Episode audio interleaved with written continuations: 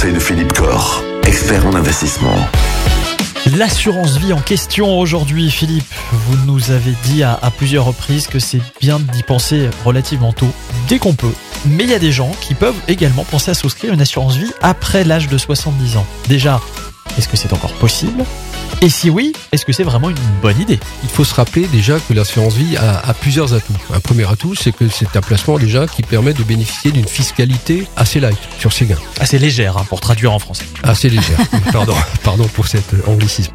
Donc c'est euh, un placement donc, qui permet déjà de profiter d'une fiscalité, qui permet de mettre, comme dit, de- des actifs de type même immobilier, etc. dans un placement faiblement fiscalisé. hein. On met des SCPI, des OPCI, on en a parlé, dans un contrat d'assurance vie, donc en évitant la fiscalité immobilière, en ayant une fiscalité d'assurance vie, donc maximum flat tax, 12,8% d'impôt.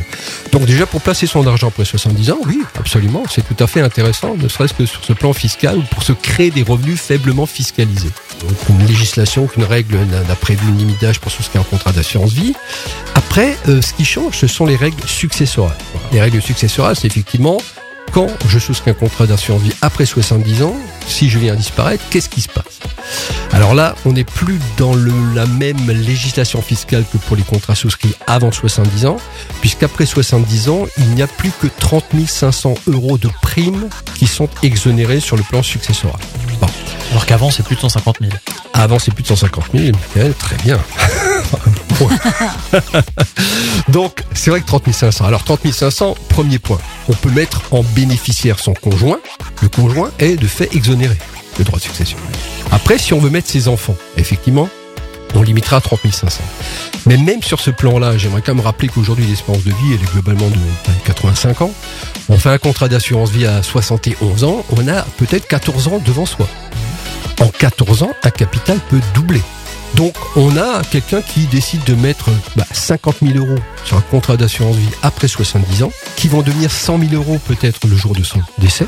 Eh bien, sur ces 100 000 euros, on va avoir 30 000 qui seront exonérés, qui sont liés à la prime des 50 000 qu'il aura versé, plus tous les gains, puisqu'effectivement, la législation fait que tous les gains obtenus sur des contrats souscrits après 70 ans sont exonérés de droits de succession. Donc, en fin de compte, sur 100 000 euros de capital constitué sur un contrat souscrit après 70 ans, seuls 20 000 euros seront soumis à droit de succession. Oui, c'est pas mal. Donc, même sur le plan successoral, oui, après 70 ans, n'hésitez pas à souscrire des contrats d'assurance vie. Ça reste un bel outil de transmission. Eh bien écoutez, donc euh, souscrire une assurance vie après 70 ans, finalement, ça n'est peut-être pas une si mauvaise idée que ça.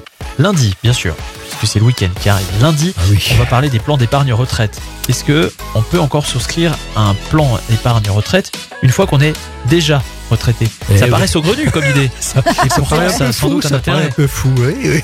On Bonne vous- question, hein. On vous expliquerai tout ça euh, lundi. Bon week-end À lundi. Retrouvez l'ensemble des conseils de DKL sur notre site internet et l'ensemble des plateformes de podcast.